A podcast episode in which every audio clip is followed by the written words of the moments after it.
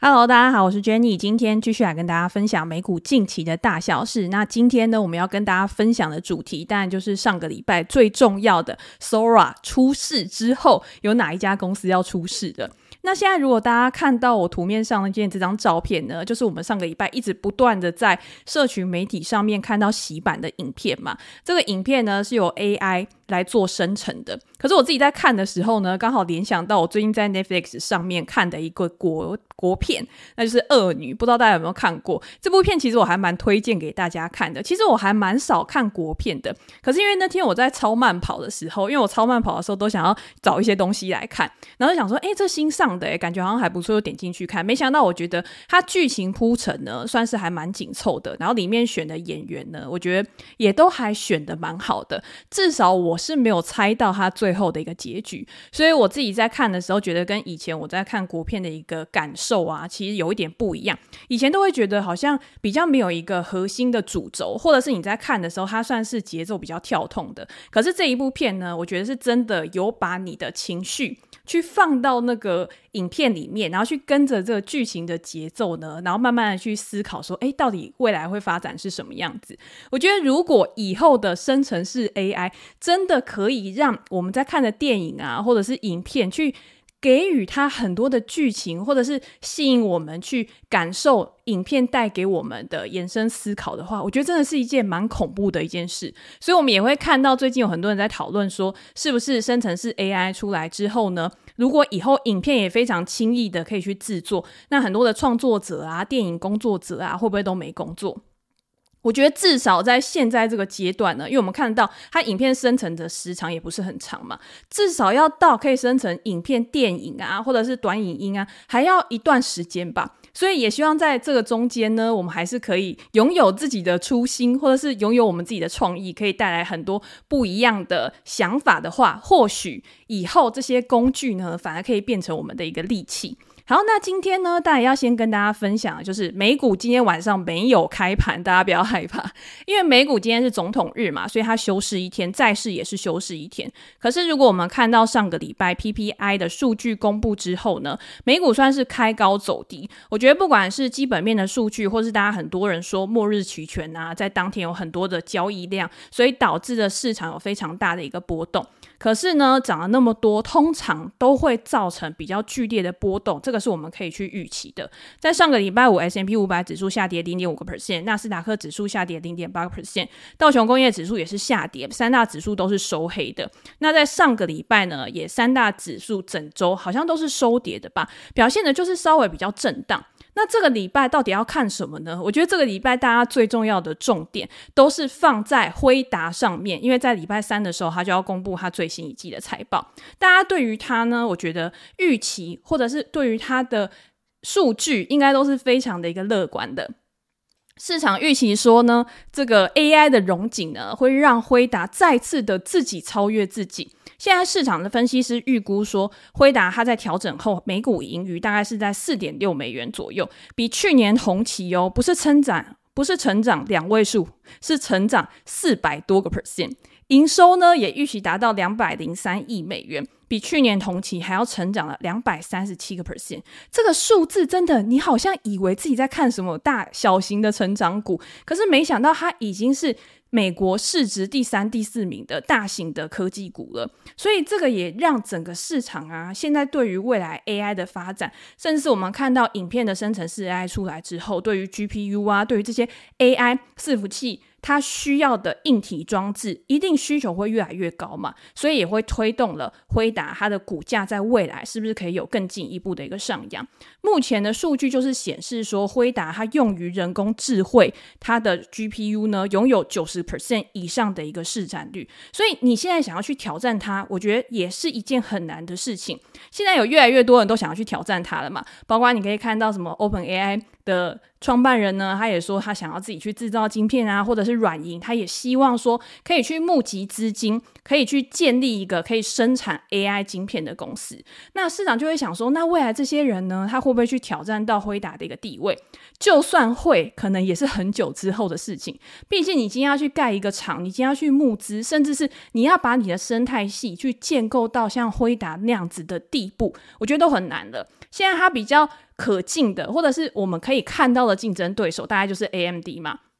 可是呢，AMD 目前在整个市占率上面，它也也还没有做一个很显著的提升。可是，在过去这一段时间呢，已经可以因为 AI 业务的成长，让它的估值也已经大幅度的攀升了。所以，这个市场呢，一定是很大的。我们今天在经济学的角度来看，只要一个市场上面呢、它会拥有超额报酬的话，它一定就会吸引很多的竞争者加入。可是，这个竞争者呢，他要跨入到了这个产业。到底是是一个很容易进入障碍非常低的一个产产业，还是进入障碍非常高的？那如果是比较高的时候呢？那现有的竞争者、现有的参与者，当然就可以先掌握到足够大的利润优势，来推升它的股票估值。所以这个礼拜三呢，当它的财报公布之后，我们也可以去观察说，公司的管理层对于未来的展望跟需求，还有没有？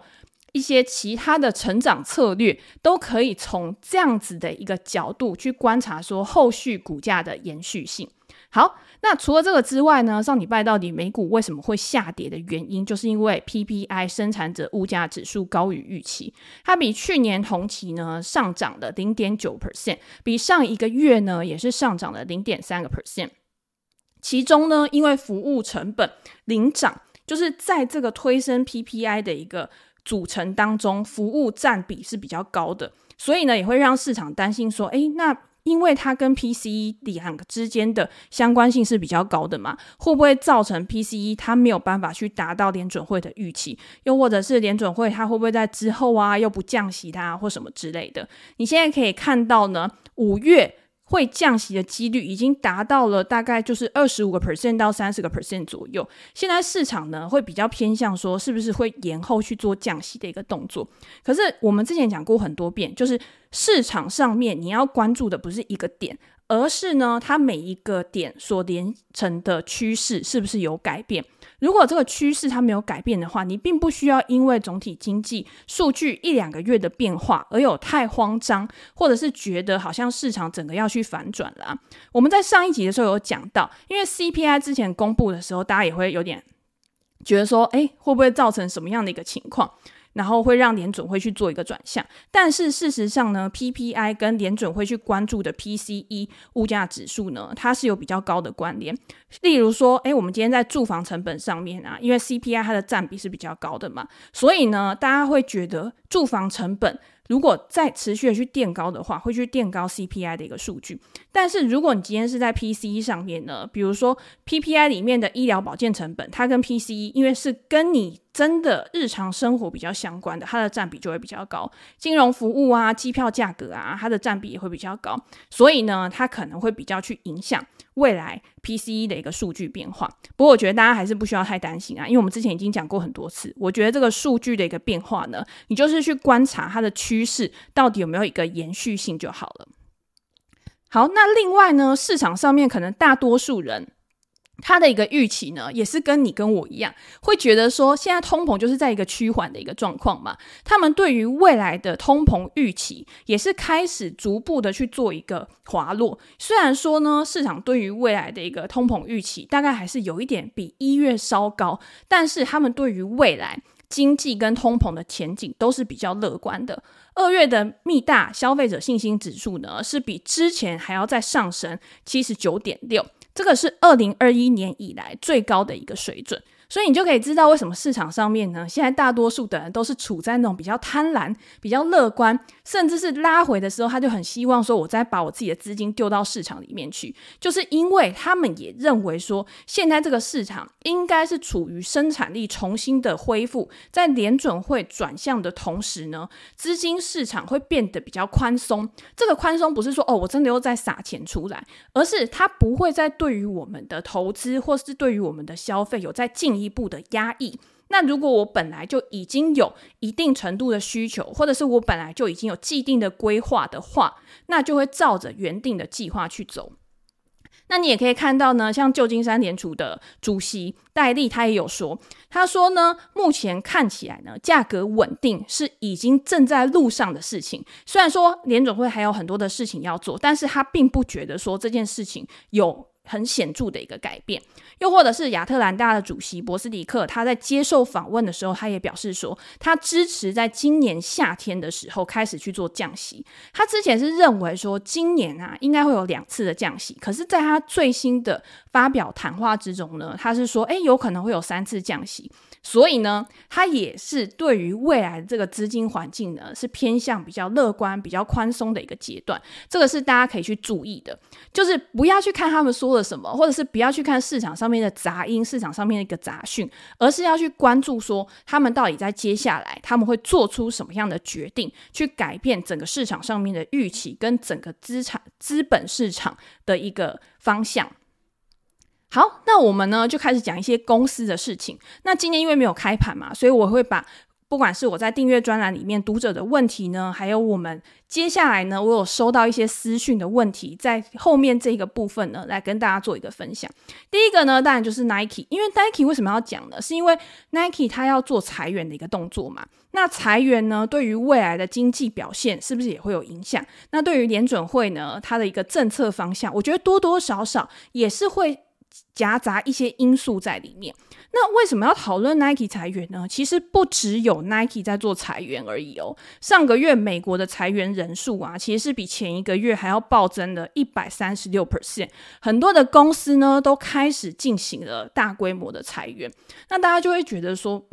为什么现在感觉好像经济已经开始变得比较稳定了，或者是之前的裁员潮照道理来说，该裁的都已经裁掉了，现在怎么还会有公司要继续的去做裁员的一个动作？而且。裁的数量呢，也比预期还要来得高。比如说像 Alphabet，就是 Google 的母公司，它也在过去这一段时间呢，他说他要去解雇他数位助理啊、硬体啊、工程人员啊，数百名的一个员工，然后还要降低成本，去专注在做人工智慧这一块。又或者亚马逊呢，他有说他要去裁员他医疗保健的部门呢，数百人。所以你可以看到，这个是科技巨头的部分嘛。那像金融呢，譬如说像贝莱德，或者是之前在电子商务上面，eBay 啊，他们也都说他们要去做裁员的一个动作。那 Nike 为什么要去做裁员的原因，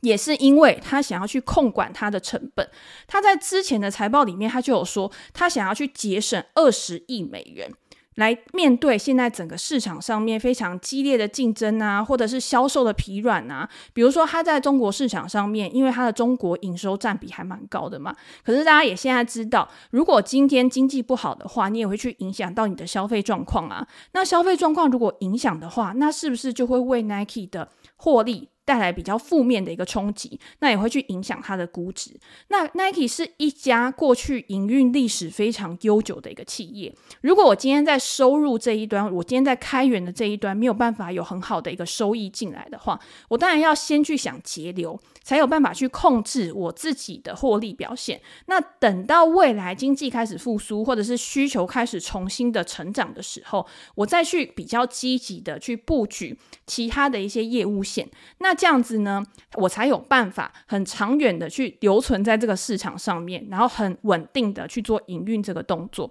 所以现阶段呢，市场对于 Nike 它的前景呢，好像是比较看淡的。因为像有分析师呢，他就会去下调了 Nike 的股票评级，他就认为说，目前看起来呢，消费者的市场需求看起来好像复苏的没有像大家想的那么快，所以他在今年呢，有可能他的表现就会比较差，可能要到明年呢，才会有比较显著的一个。复苏。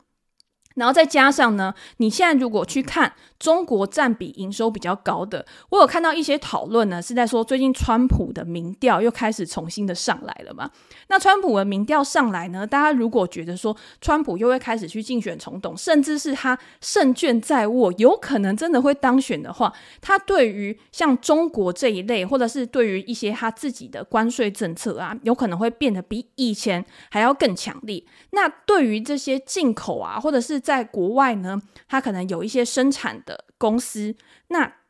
它的获利表现就可能会受到影响。这个也是最近呢，蛮多分析师在下调股票评级的时候会去提到的东西。所以我觉得大家都要把这些因素去纳入在你短期的风险因素考量里面。但是如果今天是长期的话，你还是可以去看这家公司它过去的营运表现，比如说它的营收表现。那像 Nike 这家公司呢，我自己会比较关注的可能是它的利润率。除了利润率之外呢，你也可以去关注它的 ROE，就是股东报酬率这些公。去影响它营运效率的一些指标，去知道说这家公司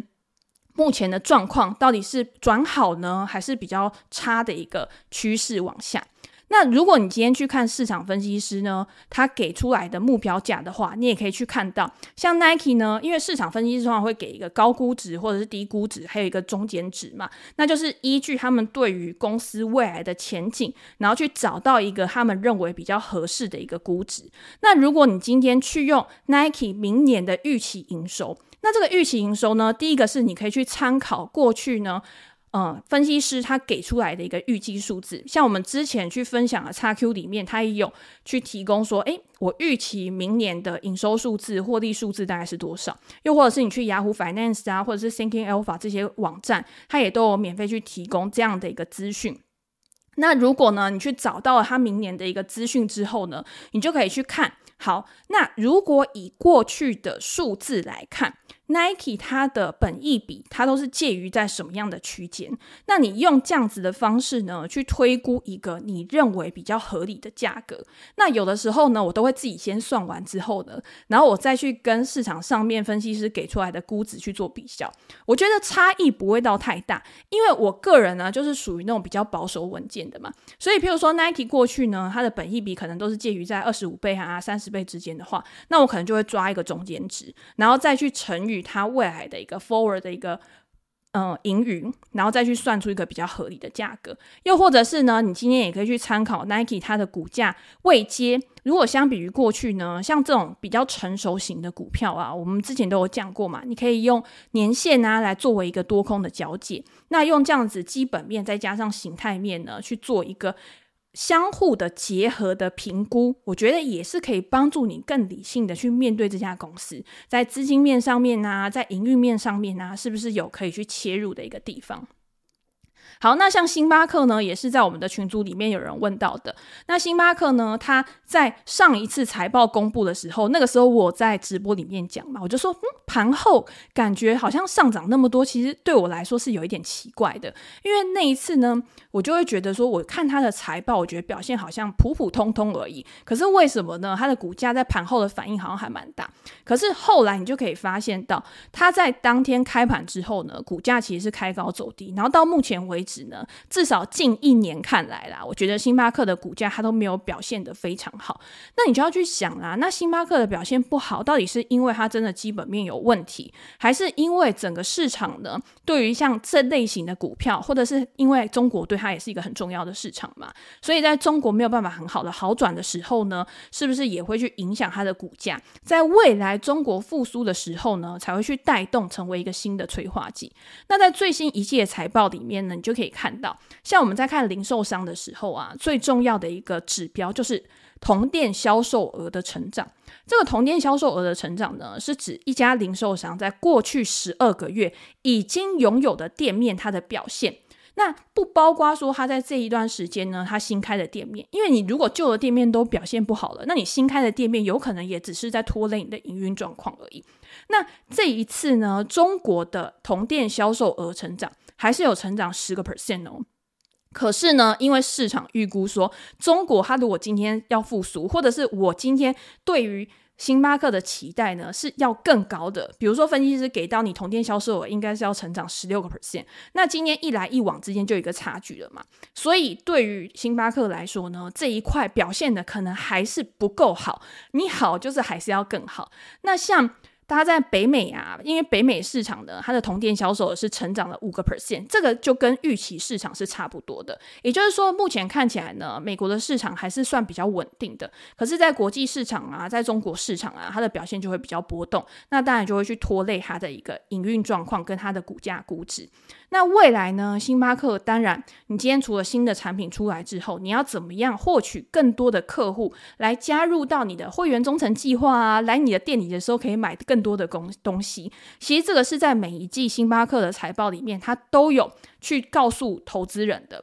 因为呢，他非常看重他的会员忠诚计划。你要知道，这个会员忠诚计划呢，你今天可能要储值钱在里面。那你储值钱在里面之后呢，这些就是星巴克的现金啊。因为这个东西是他不需要还给你的，因为你迟早你都会在星巴克把这个钱花掉。而且你今天你加入了忠诚会员之后，你每次到那边去买个咖啡，像我每次去星巴克，我买个咖啡之后，他就说：“哎，你要不要加个甜点啊？加个五十块就会有啊。”明明就是便宜十块钱而已，可是你不知道为什么手就是很贱，你就会觉得说：“哦。”，好，那我就选一个蛋糕。所以星巴克这种。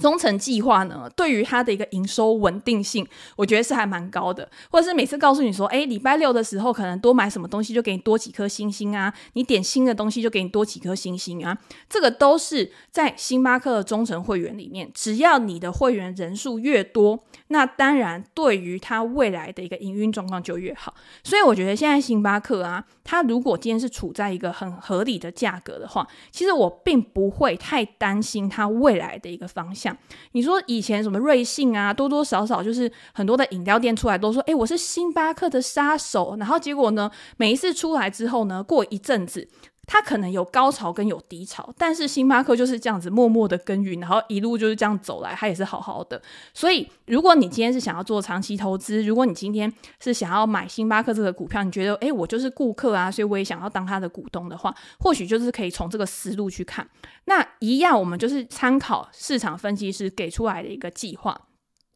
给出来的一个估值，像星巴克呢，市场预估说，它在今年呢、它可以达到四点一美元的一个每股盈余。所以你去换算的话，它现在的本益比大概就是二十三倍左右。这个二十三倍呢，你当然可以去跟市面上面的很多其他跟餐饮相关的行业本益比去比，或者是你去跟星巴克它过去的本益比去比。像它过去五年呢，它的本益比可能也是在二十五倍啊到三十倍之间。所以你这样去抓的话，或许它现在就是在一个合理你。你不能说哦，星巴克现在超级便宜，但是呢，它就是一个合理的价格。那你就可以看它未来的催化剂有什么，它的成长来源是什么。这个就跟我们之前在讲迪士尼其实是一样的。我觉得我把他们都是列为在那种比较传统的公司上面。然后呢，传统的公司当然就是以估值来去评估进场点，我觉得是最合适的。好，那接下来当然就是要等到今天的主题，也就是大家可能最期待的就是 Adobe，因为 Adobe 呢，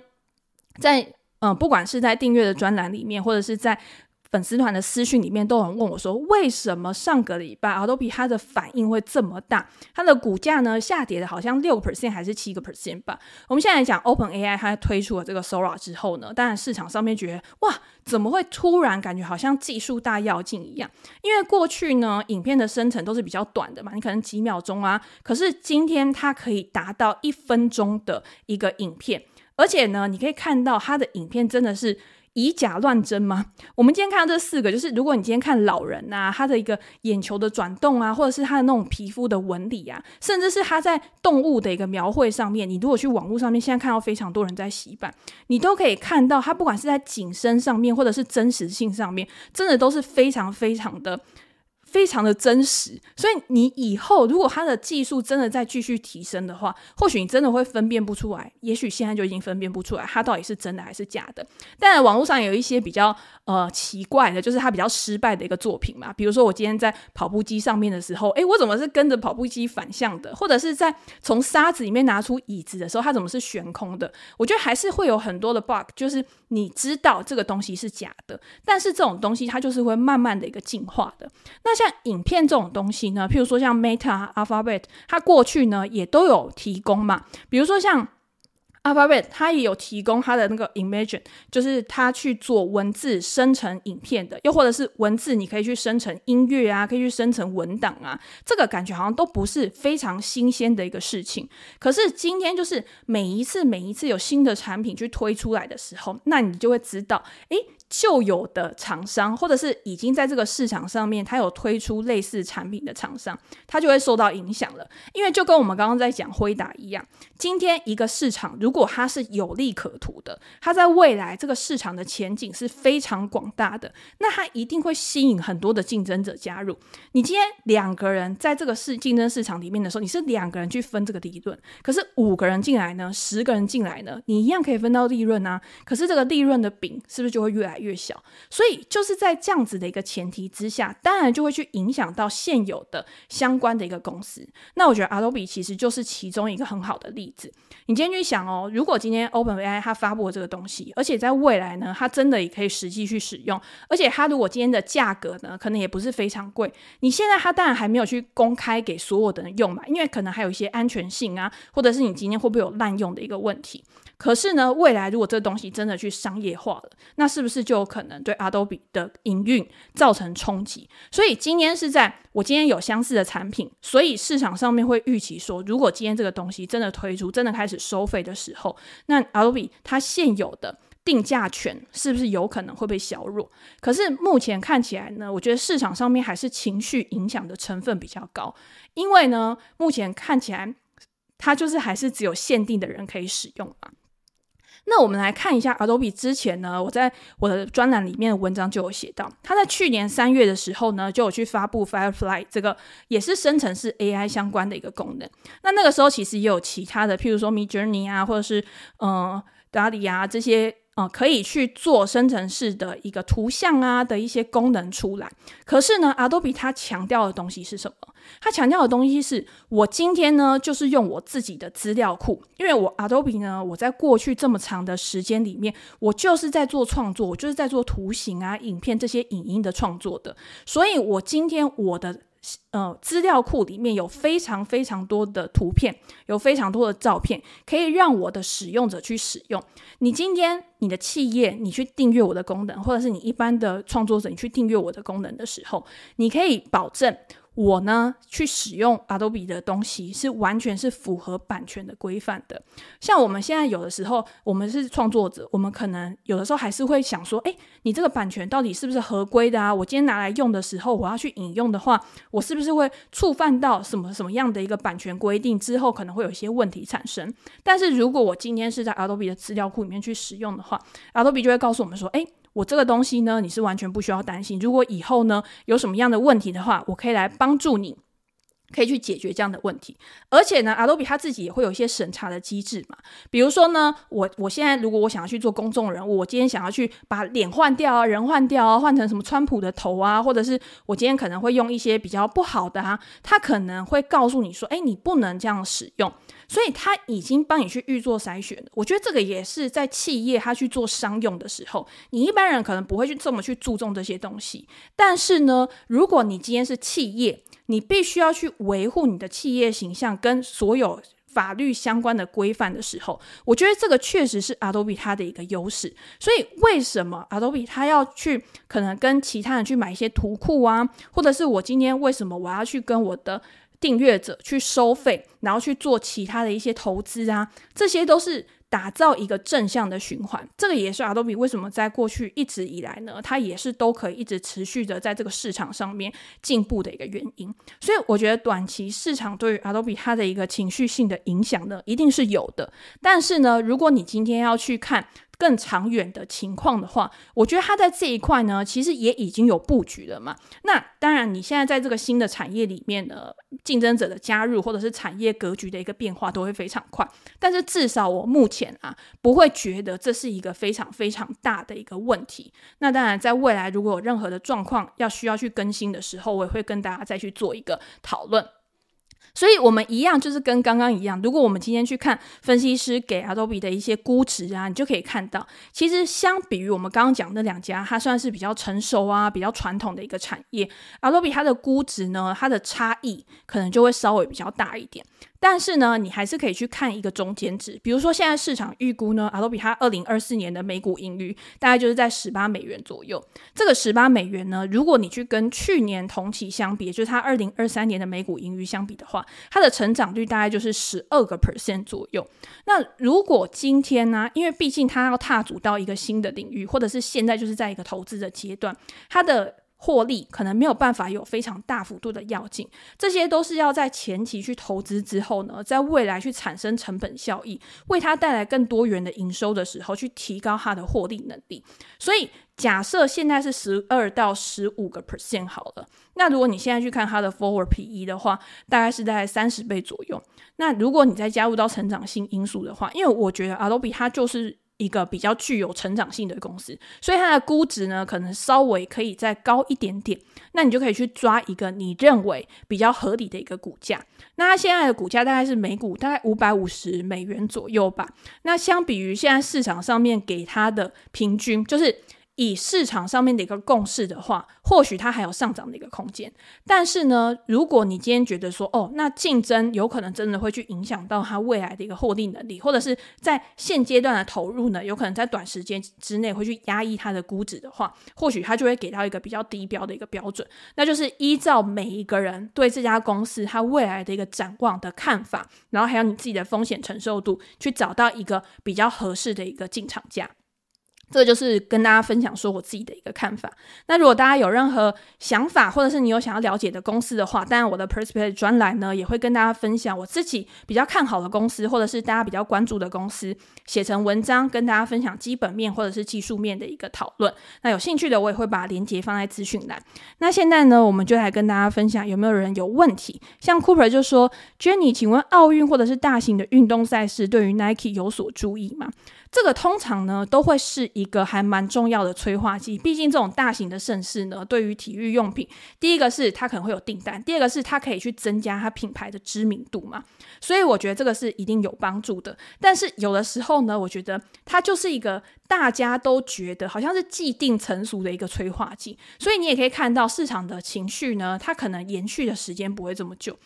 而且，如果今天你是刚好在那一段市场比较热络的时间点，你去投入在那些公司上面的话，或许刚好那也是股价的一个比较偏高的一个水位。所以我自己呢，在投资这种比较传产或者是比较零售相关的公司的时候，还是比较喜欢在比较少人注意它，或者是呢，它刚好是面临到什么产业的冲击啊，总体经济环境的冲击，股价比较疲弱的时候，我每次喜欢举一个例子，就是在讲 Nike 啊，Nike 大概在一五一六年的时候吧，因为那个时候艾迪达他把 Nike 整个直接打趴，因为他就找很多的网红啊、名媛啊，或者是很多那种潮流歌手、嘻哈歌手来帮他的鞋子去做代言。那那个时候呢，像 Barons 的杂志就会写说啊，连老帮 James 都救不了 Nike 了，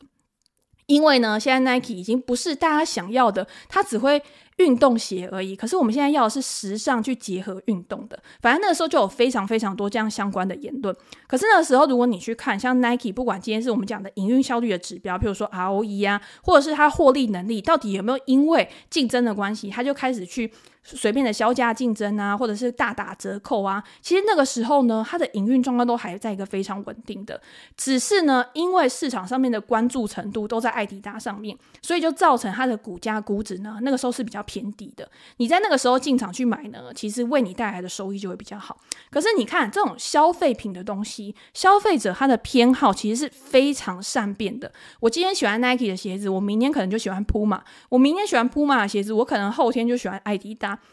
我没有一个就是既定忠诚品牌说，哦，我就是一定要买什么牌子的，所以这种东西就是有消长嘛。所以你像艾迪达在前两年的时候，它的表现其实也并没有到非常好，就是还 OK，但是也没有像之前要有那么强势的一个表现。所以我觉得大型的运动赛事对于 Nike 一定是有所帮助，甚至是对于台湾很多像 Nike 的供应链啊，其实在那段时间大家就会看到很多的新闻，就说诶，Nike 的订单呢，因为需求的升温，所以带动呢台湾的供应链厂商也会有比较好的一个表现。但但是这个东西可以延续多久？maybe 就可能就是一两季啊，或者是就是在那一段期间而已，或者是它会及早去发酵。那如果今天你是因为这个催化剂去买入 Nike 的股票的话，那你要去思考说，哦，那我的出场点是不是也是伴随着这个催化剂它的一个消化，然后开始去有一个出场的一个机制这样子。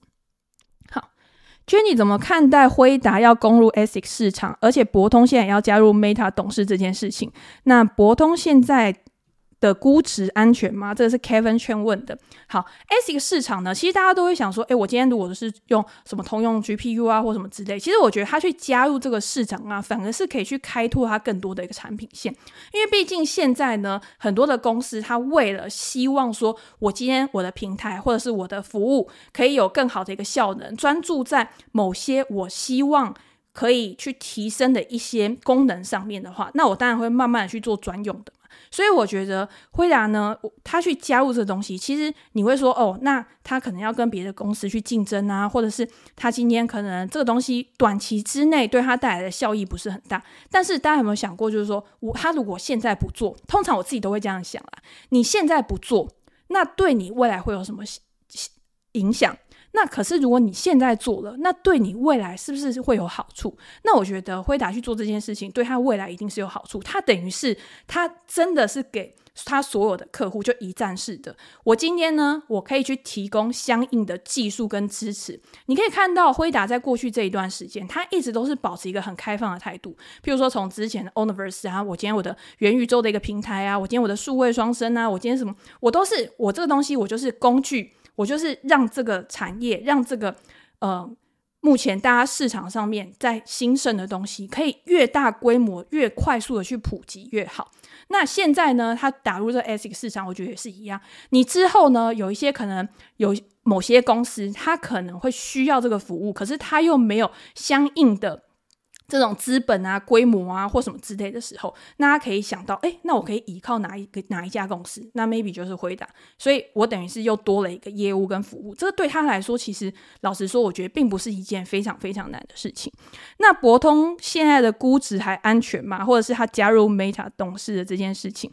呃，我觉得博通。一直以来啊，其实我在上上季的时候有写过博通，但是我在上一季的时候在写博通的文章的时候，我自己有去检讨我之前对于博通的一个估值，因为那个时候我觉得我好像还是把博通估太低了。但是呢，我在上一季重新去看了之后，其实我觉得博通的估值在那个时间点，虽然说我已经去提高我对它与公公司的一个估值，但是我我还是觉得市场对它好像有点太乐观了。我觉得如果大家有兴趣的话，我们之后可以再找一集来讲博通这家公司，然后。我觉得它确实是在产业里面，或者是它在现阶段呢，确实是有它有竞争优势的一个地方。可是估值真的有一点偏贵，也是我会觉得说，嗯，如果现在是空手要去买进的话，我还是会觉得好像有一点点，就是我觉得风暴比上面可能还是比较偏高一点。好，那今天呢，就先跟大家分享到这边。如果大家有任何的问题，或者是想要了解的公司的话，也欢迎留言给我评价。我们在之后的影片呢，都可以再来提出来跟大家做一个分享。那也祝大家呢，就是天天都很开心，然后元宵节快乐。好，那就先这样喽，拜拜。